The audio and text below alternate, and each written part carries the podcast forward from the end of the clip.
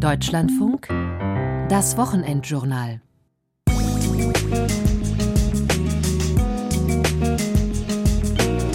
Also wenn die eine Person gar nicht arbeitet und die ganze unbezahlte Tätigkeit macht, die andere Person arbeitet voll, dann haben wir 40 Stunden in der Woche. Oder mit einer kleinen Teilzeit die Frau, dann haben wir 50 Stunden in der Woche. Aber wenn wir auf zweimal 33 Stunden gehen, dann haben wir 66 Stunden in der Woche. Das ist ein enormer Gewinn. Das Stichwort ist Vereinbarkeit Beruf und Familie. Das heißt, das darf kein Ausschlusskriterium sein, sich auf eine Führungsaufgabe zu bewerben. Und wir müssen als Institut uns modern aufstellen. Und dazu gehört auch einfach so ein Thema Top-Sharing dazu. Mehr Ruhe, gerade in, in, in sehr fordernden Zeiten. Das Kind wird mal krank oder so, dann war es halt wirklich ohne die Teilzeit war es so, dass man dann immer schnell in den Stress gekommen ist. Und man ist halt selber ruhiger, nicht so gestresst und das hat, denke ich, einen sehr, sehr guten Impact auch auf das Kind. Wir hören das viel von den Azubis auch, wie wichtig Vielfalt ist, aber wir hören das auch von anderen Generationen. Das ist gerade jetzt, wo in der Gesellschaft in Deutschland oft ja auch antidemokratische und nicht tolerante, respektvolle Äußerungen existieren. Ich bin auch froh, dass wir als Firma da auch wirklich die Stimme für Vielfalt heben.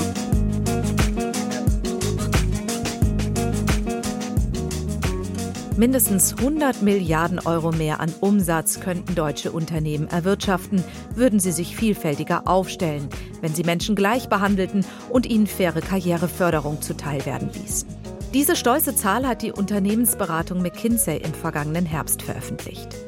Je diverser, desto erfolgreicher. Auch als Mittel gegen den überall herrschenden Fachkräftemangel. Achten Unternehmen auf Vielfalt, macht sie das attraktiver für in- und ausländische Mitarbeiter. Doch die Realität sieht oft anders aus. Viele Menschen fühlen sich in ihrem Arbeitsalltag diskriminiert, sei es aufgrund ihres Geschlechts oder ihrer sexuellen Orientierung, ihres Alters, ihrer körperlichen Verfassung oder ihrer sozialen Herkunft. Immerhin ist das Thema Diversität in den Führungsetagen angekommen. Wie es in der Praxis umgesetzt werden kann, zeigt unser heutiges Wochenendjournal. Vielfalt am Arbeitsplatz, mehr als nur Frauenförderung, zu dem ich Sie herzlich begrüße. Mein Name ist Claudia Hennen.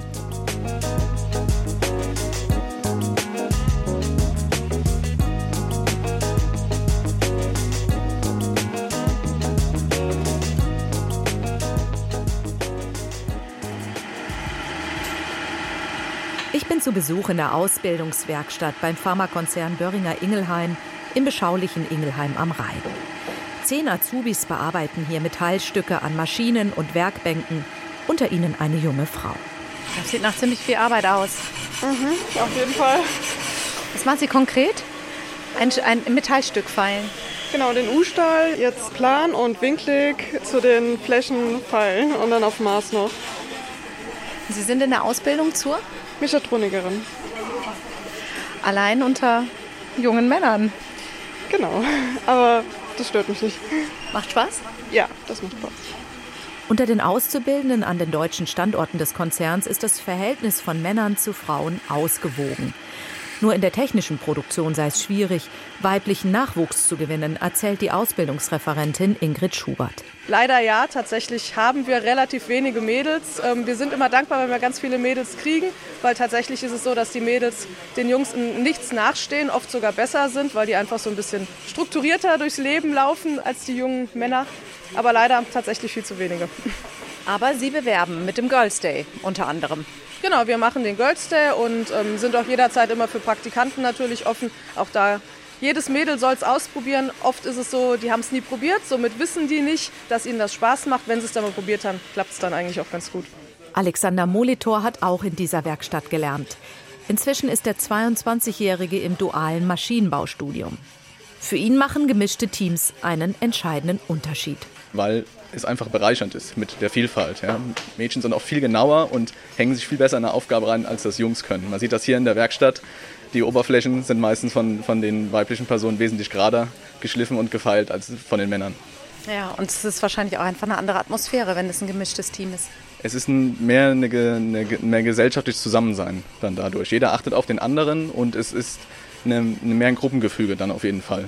Generationenübergreifendes Arbeiten ist ja auch ein großes Thema. Sie sind jetzt ein Vertreter der Gen Z, der Generation Z, ja, und werden wahrscheinlich vor allem viel mit Babyboomern zu tun haben, also älteren Leuten. Wie läuft das so im Miteinander? Also es läuft sehr gut. Man muss sich miteinander arrangieren. Das heißt, man muss sich auf die andere Seite einstellen. Babyboomer haben ihre eigenen Ideen schon lange schon gefestigt und da muss man immer nachfragen, was ist denn jetzt vielleicht die Herausforderung, dein Problem, was siehst du an meiner Idee, die ich gerade habe, als nicht umsetzbar? Und muss wirklich ins Gespräch gehen, explizit, um dann eine bessere Lösung zu finden. Also man muss viel kommunizieren. Wenn man das nicht macht und von beiden Seiten das nicht kommt, also eine offene und wertschätzende Kultur, dann wird es schwierig, aber es ist schaffbar und man kriegt es auch, es macht dann auch Spaß, zusammenzuarbeiten und voneinander zu lernen. Vorurteile und Benachteiligungen auf den verschiedensten Ebenen abzubauen, das ist das Ziel von Diversity Management in Unternehmen. Dabei geht es um weit mehr als die Chancengleichheit zwischen Mann und Frau.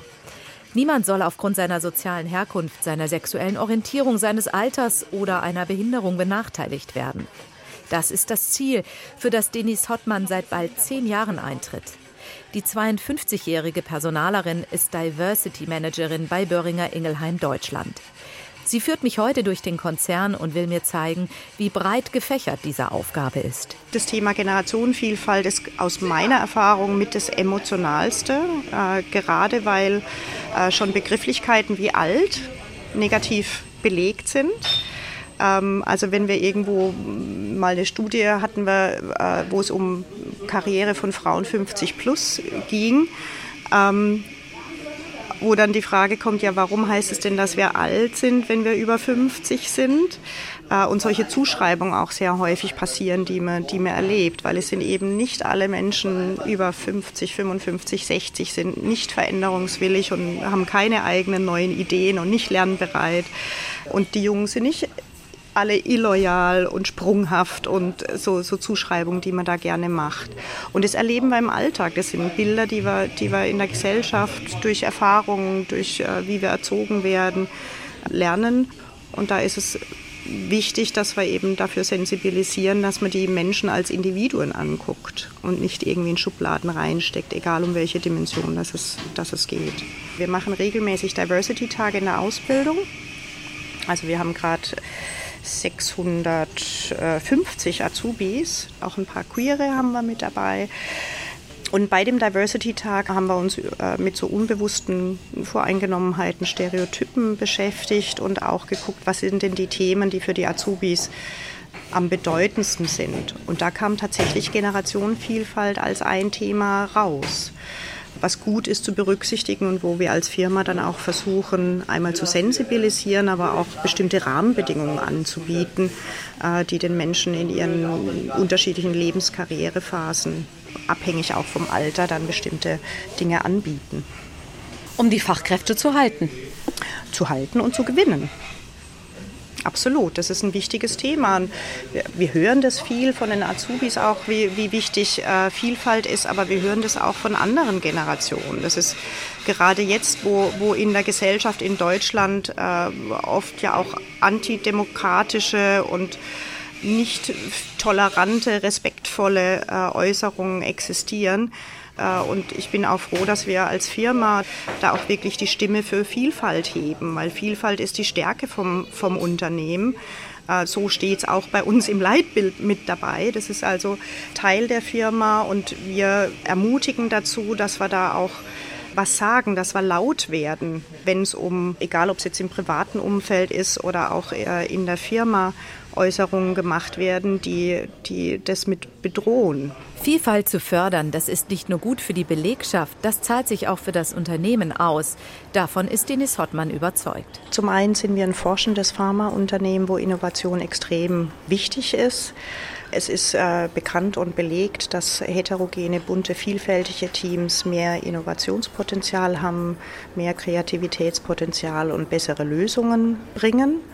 Wir haben uns der Gesundheit von Mensch und Tier weltweit verschrieben und da hilft es sehr, äh, die Vielfalt der Patientinnen, der Kundschaft intern zu spiegeln, damit wir so Bedarfe erkennen, besser auf Veränderungen im Markt beispielsweise reagieren können. Und nicht nur, aber gerade auch in Deutschland ein sehr wichtiges Thema ist die Arbeitgeberattraktivität. Das heißt, Menschen möchten gerne in Organisationen arbeiten, wo sie sie selbst sein können, wo sie gute Rahmenbedingungen vorfinden, äh, wo sie andere vielfältige Menschen auch äh, sehen, mit denen zusammenarbeiten können und erhöht zudem ja auch die Gesundheit, gerade mentale Gesundheit ist auch ein wichtiges Thema. Dokumentieren Sie Ihr Fortkommen in Sachen Vielfalt? Mhm. Machen wir das, was wir messen können. Man kann leider vieles auch nicht messen. Was äh, Menschen mit Behinderung angeht, haben wir 725 Menschen deutschlandweit, die bei uns arbeiten. Wir haben, äh, was äh, Geschlechtervielfalt äh, betrifft, da sind wir in der Belegschaft generell fast äh, bei 50 Prozent. Äh, wir schauen uns da natürlich auch das Thema Frauen in Führung an, auch ähm, abseits des Gesetzes, das bei uns nur für manche Gesellschaften gilt. Da haben wir uns auch gut verbessert die letzten Jahre und haben aktuell 34 Prozent aller Führungskräfte sind Frauen, wollen jetzt auf über 40 Prozent kommen bis nächstes Jahr.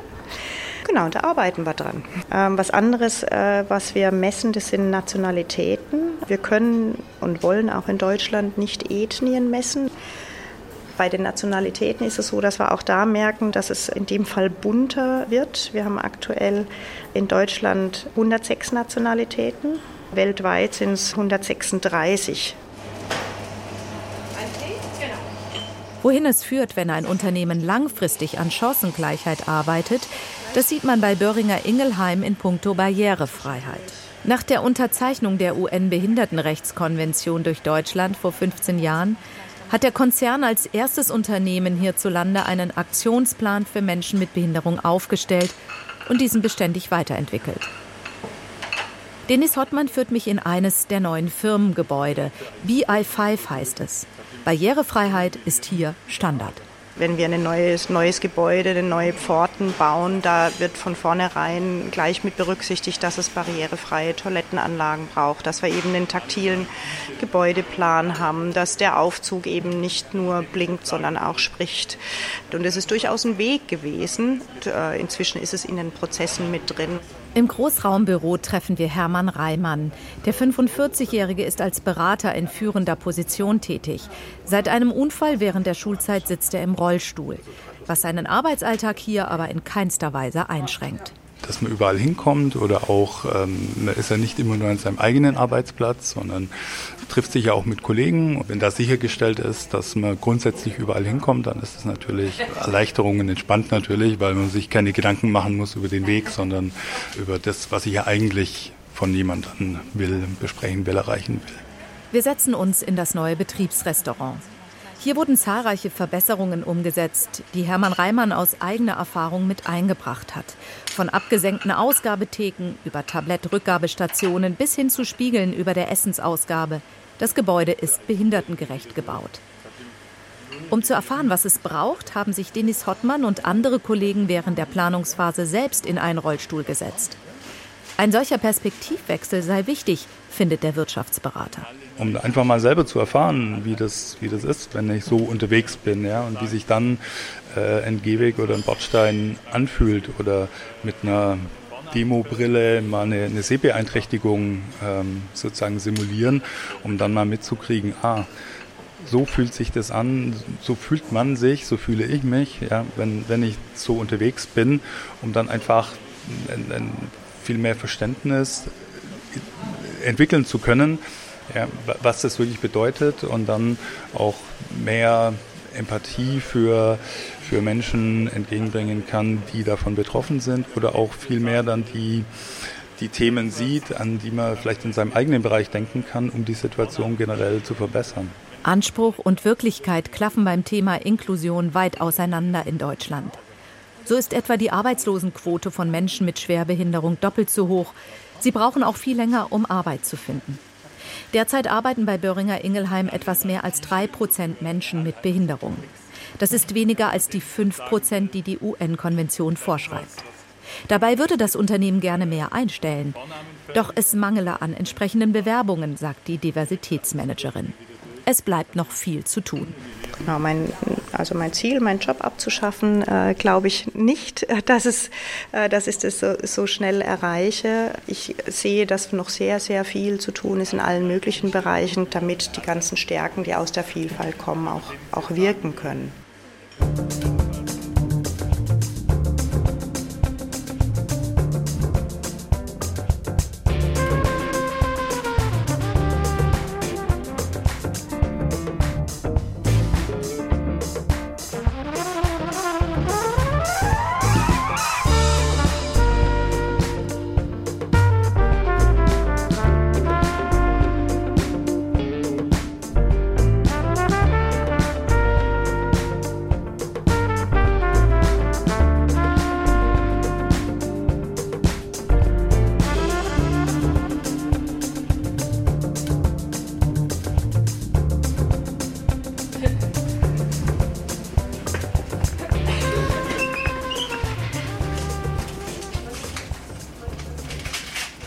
Mittwochmorgen in der IT-Abteilung der Zentrale der Stadtsparkasse Düsseldorf. Marcia Krevet und Verona Wirth tauschen sich über die nächste Besprechung bei ihrem Chef aus. Es geht unter anderem um eine europäische Verordnung für Cybersicherheit. Zu Dora gibt es da irgendwelche Neuigkeiten jetzt seit letzter Woche? Ja, ich hatte die Präsentation vorbereitet für ihn, aber habe da jetzt auch nichts mehr gehört. Deswegen müssten wir da heute drüber sprechen. Okay, alles klar. Ihre Schreibtische stehen nebeneinander im Großraumbüro. Und das ist kein Zufall, denn seit über zwei Jahren führen die beiden Finanzfrauen gemeinsam die achtköpfige IT-Abteilung. Top-Sharing nennt sich dieses Arbeitsmodell. Die 42-jährige Marcia Krevet und ihre 13 Jahre ältere Tandempartnerin Verona Wirth erzählen mir, wie es dazu kam. Ich hatte vorher schon Teilzeit nur gearbeitet, weil ich eine kleine Tochter habe und als das Modell dann vorgestellt worden war, war es für mich interessant. Wir sind von unserem Chef darauf angesprochen worden, weil ich hatte auch vor im Vorfeld schon gesagt, ich, für Führung würde ich mich interessieren.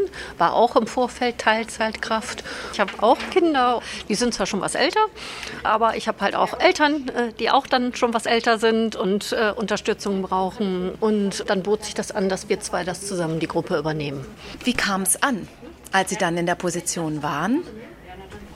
Positiv, durchweg positiv, aber trotzdem überrascht, ja. Überrascht, weil es das vorher noch nicht gab? Genau, weil es das vorher noch nicht gab. Und es war klar, dass auch die Mitarbeiter irgendwie mit Vorreiter sind ne? und das erste Team. Und es war klar, dass das Haus dann auch auf uns ein bisschen guckt und guckt, ob es dann auch läuft. Ne? Ob das alles so genauso gut klappt, wie wir uns das alles vorgestellt haben.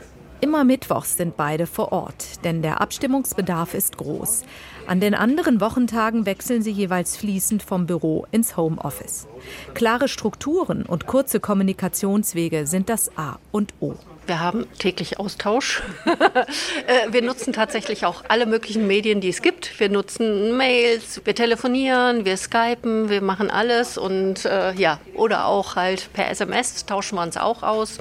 Wir nehmen uns auch immer gegenseitig äh, in Kopie bei den Mails mit, damit da halt auch der Informationsfluss wirklich da ist und natürlich dann bei so besonderen Sachen Mitarbeitergespräche, die bereiten wir auch immer gemeinsam vor. Das ist halt auch ein Riesenvorteil eigentlich vom Tandem Tandem ist, dass immer jemand da ist.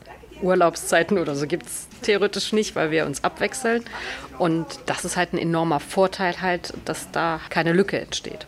Wir haben immer doppeltes Know-how. Wir müssen die Tage ja auch so abdecken können, dass wir ähm, sofort den anderen ersetzen können, wenn der andere krank ist. Das heißt, die Termine sind immer aufeinander abgestimmt.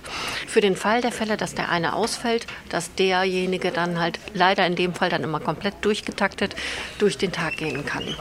Es ist ja auch so, dass sie auf Augenhöhe miteinander arbeiten müssen. Also das heißt, der eine darf sich nicht zu sehr in den Vordergrund drängen wollen. Ne? Es muss ja, muss ja ganz schön viel passen. Ja, es muss auf jeden Fall passen. Ähm, aber wir sind von Anfang an da auf einer Wellenlänge gewesen. Ähm, aber es schult auch. Also es ist, glaube ich, auch für die persönliche Entwicklung unglaublich förderlich, auch zu lernen, sich an der einen oder anderen Stelle vielleicht auch mal zurückzunehmen.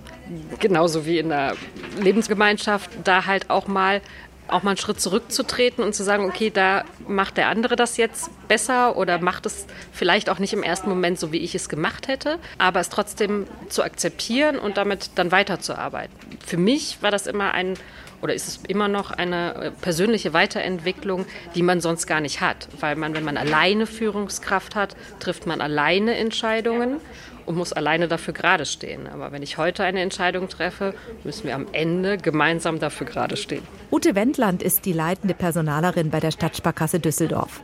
Sie ist überzeugt, vom Top-Sharing profitieren nicht nur Arbeitnehmer, sondern auch das Unternehmen. Ja, das Stichwort ist Vereinbarkeit, Beruf und Familie und damit letztendlich auch die Arbeitgeberattraktivität. Für uns ist es ganz wichtig, Menschen ähm, weiterzuentwickeln und eine, eine Teilzeittätigkeit, die eben, was auch immer geschuldet ist, ob es eben die Situation ist, ich habe Kinder oder ich bin in einer Situation, wo ich beruflich kürzer trete, weil ich mich um die Eltern kümmere. Das heißt, das darf kein Ausschlusskriterium sein, sich auf eine Führungsaufgabe zu bewerben.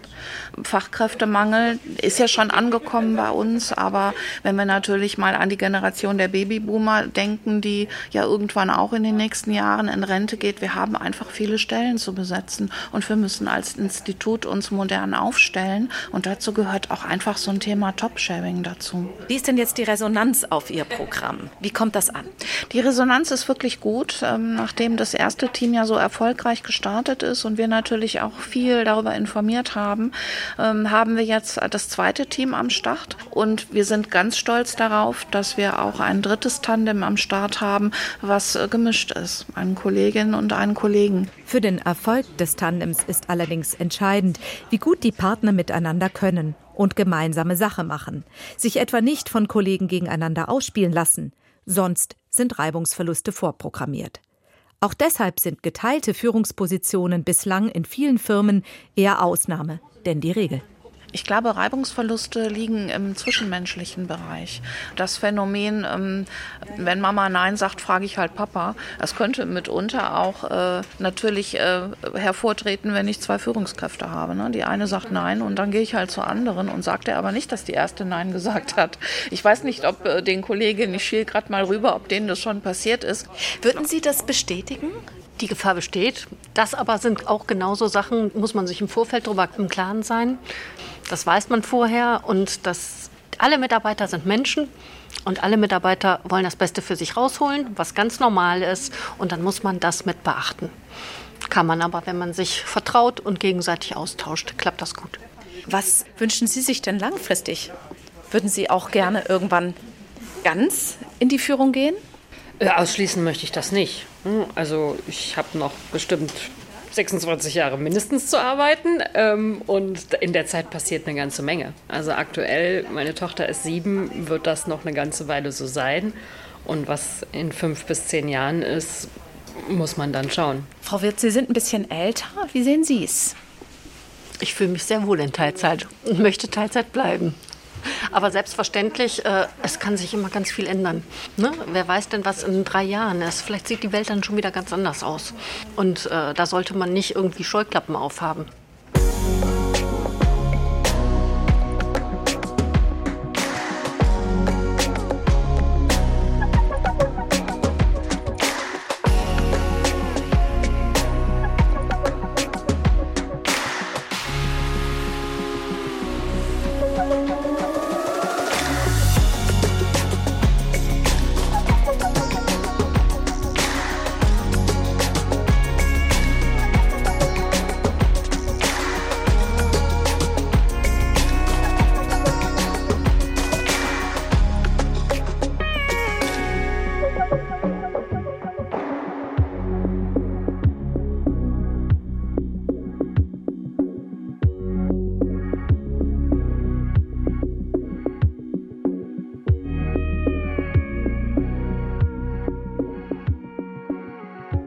Die Soziologin Jutta Almendinger forscht seit Jahrzehnten zum Thema Gleichstellung von Frauen und Männern.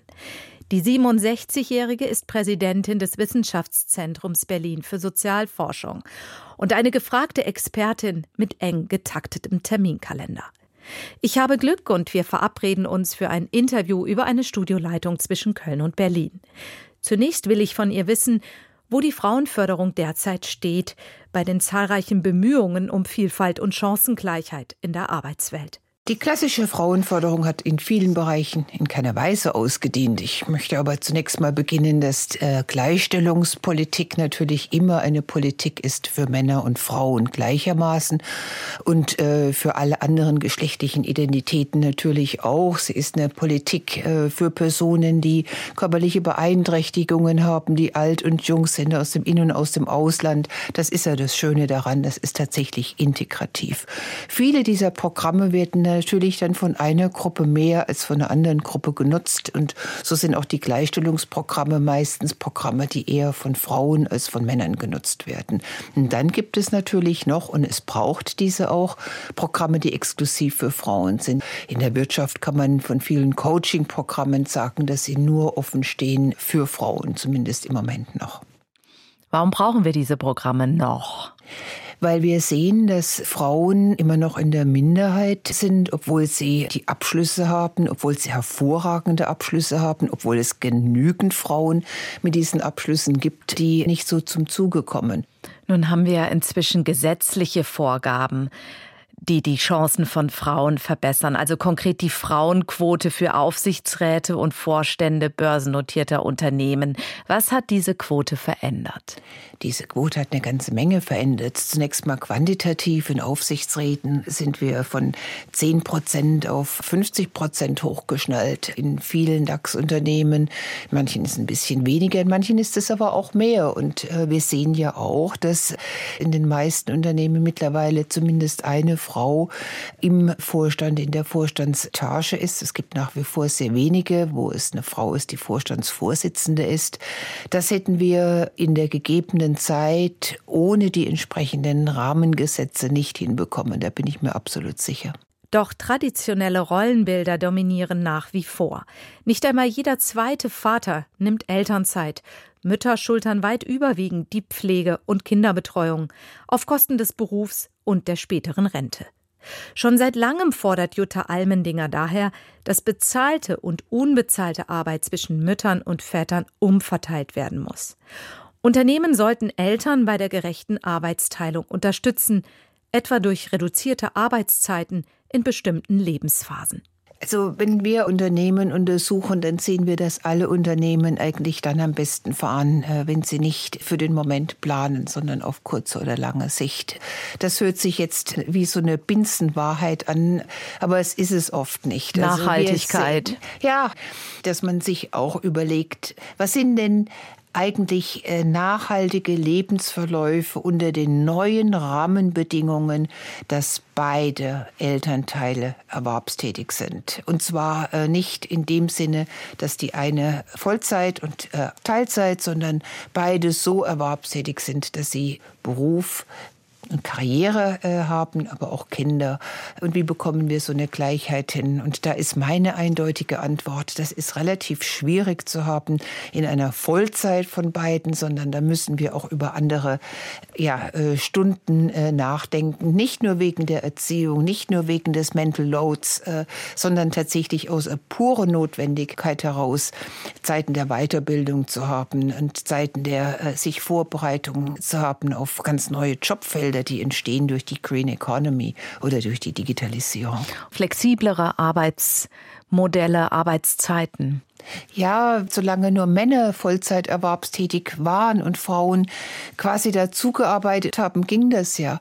Aber diese Zeiten sind vorbei und äh, dadurch müssen ja alle Arbeitnehmerinnen, alle Arbeitnehmer neben der bezahlten Erwerbstätigkeit so viel andere Sachen machen, dass wir natürlich diese vielfältigen Tätigkeiten auch anders zu schneiden haben.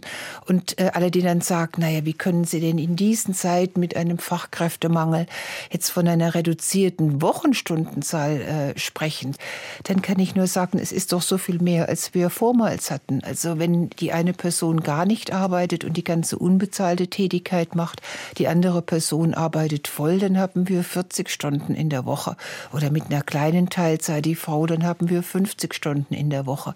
Aber wenn wir auf zweimal 33 Stunden gehen, dann haben wir 66 Stunden in der Woche. Das ist ein enormer Gewinn. Insofern freuen wir uns doch über den Gewinn an Arbeitszeiten, freuen wir uns über die Zunahme der Produktivitäten und übertreiben es nicht so, dass alle quasi so ja äh, ausgepowert äh, sind.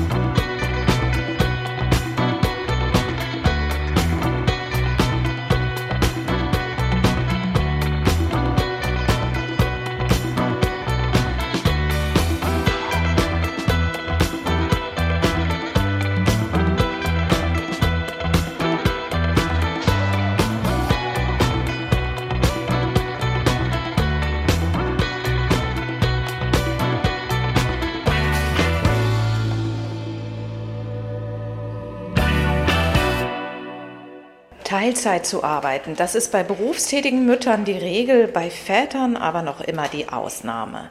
Während mehr als zwei Drittel der Mütter hierzulande in Teilzeit arbeiten, um Kinder und Beruf unter einen Hut zu bringen, sind es gerade mal acht Prozent der Väter, die ihre Arbeitszeit reduzieren. Ich bin jetzt bei Coca-Cola Euro Pacific Partners in Deutschland. Und ich bin am Standort im Kölner Westen und treffe hier einen langjährigen Mitarbeiter, einen Vater in Teilzeit, Benjamin Becker. Hallo, Herr Becker, ich grüße Sie. Hi, schön, dass Sie da sind. Sie sitzen hier in einem Büro mit zwei äh, Bildschirmen am Rechner. Was sind Ihre Aufgaben? Ich bin ja als Business Analyst tätig. Hier sind meine Aufgaben Zahlen, Daten, Fakten, könnte man so sagen. Also ich bin so ein bisschen der Zahlenjongleur weil ich ähm, einfach die Verkäufer, die Key Accounter einfach mit Zahlen zum Kunden, zu regionalen ähm, Spezifikationen oder zu Informationen rund um ähm, die Verkäufe füttere. Ja, und ich sehe rechts und links einmal äh, Fotos von Ihrem Sohn. Da ist er auf dem Laufrad, da sehe ich einen Abdruck von der Hand und vom Fuß und dahinter Ihnen an der Wand lauter bunte Kinderbilder. Genau, die gesammelten Kunstwerke könnte man sagen, ja. Ihr Sohn ist jetzt sechs Jahre alt, ja. richtig? Sie haben äh, Ihre Arbeitszeit reduziert. Wie kam es zu dieser Entscheidung? Also die Arbeitszeit reduziert habe ich vor knapp fünf Jahren. Ähm, das war so auch die Zeit, wo sich ein Stück weit die Trennung auch von meiner Ex-Partnerin abgezeichnet hat. Und da war dann einfach die Überlegung, ähm, mehr Zeit fürs Kind und auch für einen selber zu haben. Man hat ja noch mehr Aufgaben im Privaten, die man dann alleine, sage ich mal, bewerkstelligen muss. Und da war das ähm, einfach die richtige Entscheidung für mich. Wie war denn die Reaktion? Ja, also vom Arbeitgeber ähm, war das eigentlich eine positive Reaktion, würde ich sagen. Klar war der Chef dann ähm, erstmal auch ein bisschen irritiert und sagt, okay, ähm, das müssen wir irgendwie schauen, wie wir das schaffen. Aber da wurden dann Lösungen gefunden und Wege halt, dass wir das ermöglichen können. Und da habe ich bis jetzt eigentlich keine schlechten Erfahrungen gemacht. Gab es denn Reaktionen von Kolleginnen, die gesagt haben, ey cool, jetzt ist auch mal ein Vater in Teilzeit? Ähm, gab es tatsächlich, gab es tatsächlich sogar viele. Ähm, wenn wir jetzt hier aus dem Fenster schauen, sehen wir auch, ich sitze hier quasi direkt am Hof, wo auch die Raucherecke ist. Da kam durchaus der ein oder andere Kollege dann hier im Büro halt wirklich oder in der Raucherecke auf mich zu und sagte, hey, du kannst mir das ein bisschen erzählen, äh, wie funktioniert das, wie geht das, was habe ich für Rechte? Und in dem Moment haben sich dann auch wirklich der ein oder andere Kollege auch für Teilzeit entschieden, beziehungsweise dann auch nochmal eine Elternzeit gemacht. Und ich denke, das ähm, wird auch immer mehr kommen, einfach. Benjamin Becker arbeitet jetzt 32 Stunden die Woche. Er kommt täglich früh morgens ins Büro und wechselt dann oft mittags ins Homeoffice. Das macht es für ihn einfacher, seinen Sohn von der Schule abzuholen. Der 40-Jährige betreut im Wechselmodell. Das heißt, er übernimmt die Hälfte der Betreuung immer wochenweise. Ein großer Pluspunkt dabei, die Gleitzeit. So kann er jederzeit Stunden aufbauen und später auch wieder abbauen, wenn er als Vater gebraucht wird. Also wenn der Kurze irgendwie mal eher abgeholt werden muss oder wenn er mal irgendwie einen halben Tag zu Hause bleibt oder einen Tag, weil er krank ist oder so, dann muss ich halt nicht mich wirklich immer direkt krank melden. Ich habe die Möglichkeit über Homeoffice da einfach Dinge zu überbrücken. Ich habe die Möglichkeit, äh, meine Arbeitszeit dementsprechend zu legen, wenn mal irgendwelche Termine sind, dass ich ihn mal um 14 Uhr zum Arzt bringen muss, dass ich dann einfach im Nachgang noch eine Stunde zu Hause arbeite.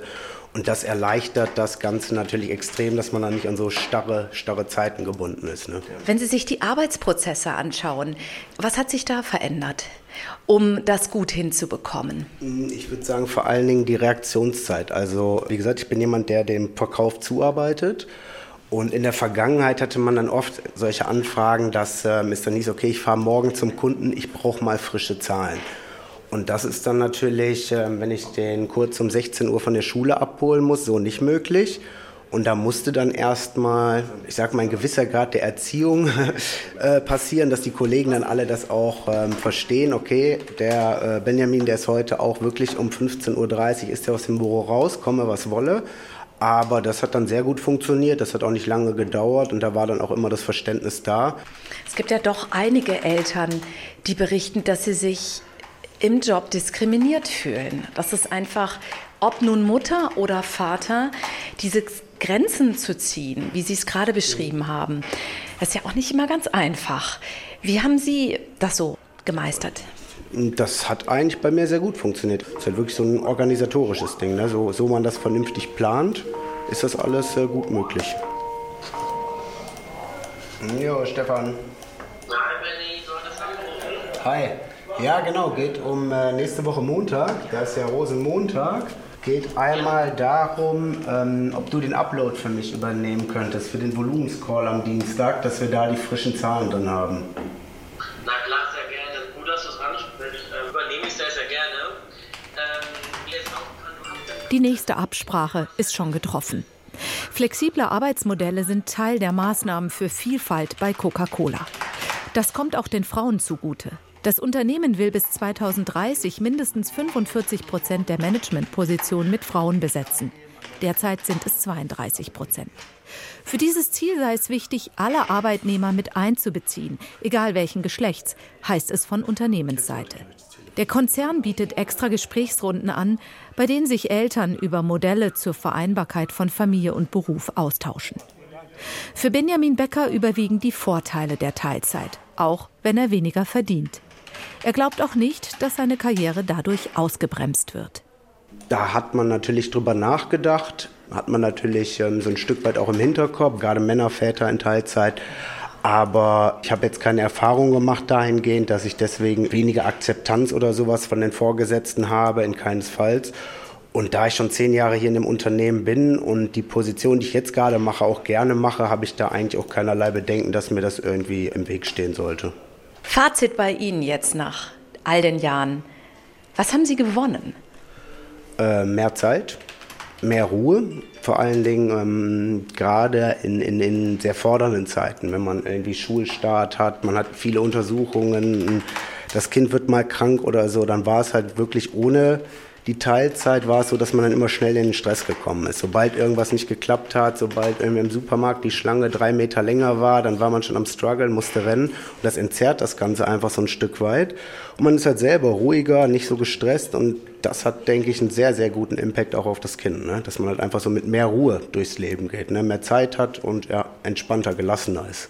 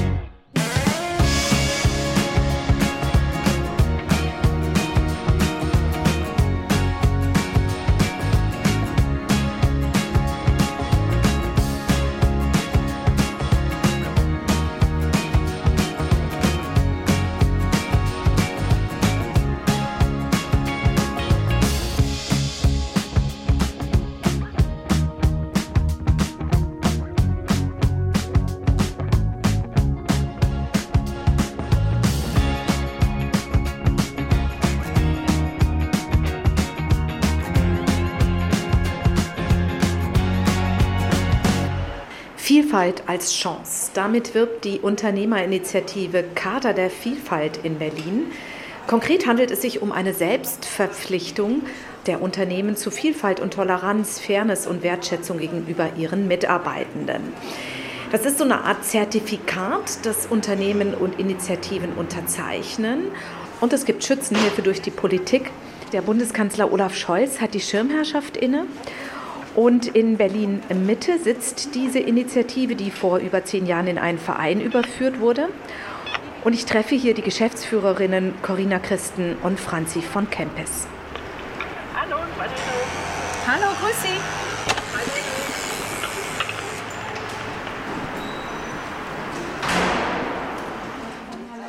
Der Verein hat seinen Sitz in einer geräumigen Altbauwohnung im Erdgeschoss eines Gründerzeithauses. Bald 20 Jahre gibt es die Karte der Vielfalt. Über 5000 Unternehmen und Initiativen haben mittlerweile die Selbstverpflichtung für mehr Vielfalt unterschrieben und erhalten im Gegenzug und für eine Verwaltungsgebühr von 250 Euro eine Urkunde. Corinna Christen zeigt mir das Büro, wo sich zwei Mitarbeiterinnen um die Abwicklung kümmern. Also hier kommen die Urkunden rein, werden ähm, freigeschaltet und dann werden sie tatsächlich ins Bundeskanzleramt getragen zur Integrationsbeauftragten, die dann ihre Live-Unterschrift drunter setzt, also richtige Unterschrift da. Es ist handschriftlich vom Feinsten. Der Verein berät außerdem Firmen und Organisationen bei der Umsetzung von Maßnahmen zur Vielfalt. Er organisiert Workshops und Veranstaltungen rund um den jährlichen Diversity-Tag im Mai und er erstellt Studien zum Thema. Eine offene Unternehmenskultur steigert den unternehmerischen Erfolg. Davon sind die beiden Geschäftsführerinnen überzeugt. Unternehmen sollten auf Vielfalt setzen, weil es innovativere Ideen bringt. Ähm, generell, unsere Gesellschaft ist so viel vielfältiger geworden. Also wenn man das in den gesamten Blick nimmt, dann muss sich das abbilden auf der ähm, arbeitgebenden Seite und auch Mitarbeitende zu binden und um Menschen aber auch eine Teilhabe zu ermöglichen. Und was man natürlich sagen muss, ist, dass der Mensch immer im Vordergrund steht. Dass Arbeitgebende, Teamleads, Führungskräfte, wir alle in unseren Teams auch eine ethische Verantwortung haben, uns gegen Diskriminierung einzusetzen einzusetzen und uns dafür einzusetzen, dass eben jede Person nicht nur einen Arbeitsplatz findet, sondern auch den Arbeitsplatz findet, der für sie oder ihn richtig ist und wo die Personen sich wirklich gesehen fühlen. Also Menschlichkeit in den Vordergrund stellen, das ist das, was uns wichtig ist. Das klingt alles ganz wunderbar, aber jetzt ist es natürlich eine freiwillige Selbstverpflichtung der Unternehmen. Sie fordern es nicht verpflichtend ein. Es ist ein Bekenntnis und man könnte vielleicht böse sagen, eigentlich nur ein Marketinginstrument?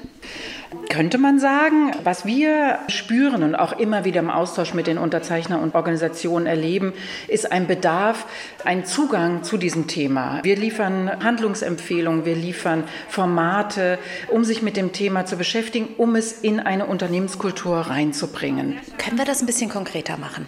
Wir merken es ähm, auch äh, speziell in den Aktionen, die Unternehmen für den Diversity-Tag machen. Da geht es um Workshops zum Thema Unconscious Bias, also unbewusste Vorurteile, wenn ich Menschen gerade bei Einstellungsprozessen begegne.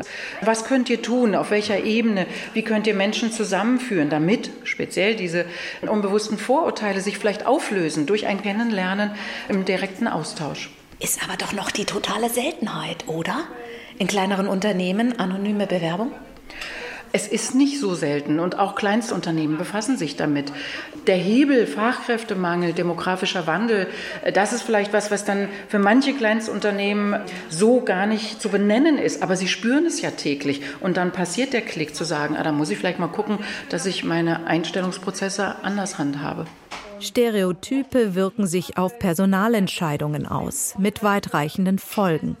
In einer großen Umfrage unter 2000 Unternehmen meldeten Menschen mit Migrationshintergrund ein um ein Viertel niedrigeres Gehalt. Das Lohngefälle zwischen Männern und Frauen, der sogenannte Gender Pay Gap, sei daher nur ein Aspekt von vielen. Man müsse weit mehr als nur Frauen beim Thema Chancengleichheit in den Blick nehmen, sagt Franzi von Kempis dass Menschen, die von doppelten Diskriminierungserfahrungen betroffen sind, doppelt, dreifach diskriminiert werden. Das betrifft auch Menschen mit Behinderung, die aufgrund ihrer Behinderung äh, potenziell ausgeschlossen werden von bestimmten Arbeitsmärkten, von bestimmten Berufen. Also dementsprechend Frauenförderung kann immer nur der Anfang sein. Wir versuchen darauf hinzuarbeiten, dass man sagt, das ist, wir müssen uns das in den unterschiedlichen Dimensionen anschauen, denn, und das ist wirklich wichtig, die greifen aufeinander ein. Und es gibt Menschen, die sind einfach von mehreren Pay Gaps betroffen. Es gibt ja schon eine ganze Menge. Es gibt die Gleichstellungsbeauftragten, es gibt das allgemeine Gleichstellungsgesetz, wir haben das Führungspositionengesetz, wir haben die UN-Behindertenrechtskonvention. Es gibt also vieles schon und trotzdem scheint es nicht zu reichen. Also wir haben auch das Grundgesetz, wenn man mal als Basis. Also Selbstverständlich. Genau, also es fußt ja vieles, aber es muss manches über Regulierung laufen, überhaupt keine Frage, sonst bewegt sich nichts. Ähm, und anderes muss aber über die Organisationskultur kommen. Dieses Be Yourself am, am Arbeitsplatz. Ähm, also, dass ich einfach das mitbringen kann, so wie ich bin als Mensch und dass es auch toleriert, akzeptiert wird. Wir arbeiten dahin, dass sich die Unternehmenskultur wirklich öffnet und dass das nicht nur in einer Blase bleibt von Personalverantwortlichen, sondern wirklich auch, auch von der Führung unbedingt mitgetragen werden muss. Doch Diversität ist weder selbstverständlich noch ein Selbstläufer. Eine Radikalisierung des rechten Rands der Gesellschaft und die damit verbundenen hohen Umfragewerte der AfD sorgen für Unruhe auch bei Unternehmen. Sie befürchten, dass Deutschland dadurch weniger attraktiv für internationale Fachkräfte ist und sie im globalen Wettbewerb immer weniger mithalten können, wenn Toleranz und Offenheit verloren gehen. Die beiden Geschäftsführerinnen der Charta der Vielfalt teilen diese Sorge, fühlen sich aber umso mehr in ihrer Arbeit bestärkt. In erster Linie, muss ich sagen, sehen wir uns hier in der Verantwortung, einfach genauso weitermachen wie bisher, nämlich darauf hinweisen, dass es Menschen gibt, die seit Jahren, seit Jahrzehnten sagen, dass es hier Benachteiligungen gibt, dass es Diskriminierung gibt, dass es Gefährdung gibt durch extremistische Strömungen in diesem Land. Und was wir jetzt sehen, ist, dass jetzt viele Menschen sich auch öffentlich einsetzen, sich öffentlich auf die Straße stellen und sagen, wir sehen das auch und dass es hoffentlich darüber hinaus auch einen größeren Impact geben wird, der sich natürlich auch an den Arbeitsplatz übertragen wird oder sollte. Denn das ist ja ein Ort, an dem viele Menschen jeden Tag viele Stunden verbringen und sich wiederum in ihrer Persönlichkeit, in ihren Herkünften, in ihren sexuellen Orientierungen, in all ihren Dimensionen nicht immer sicher fühlen können.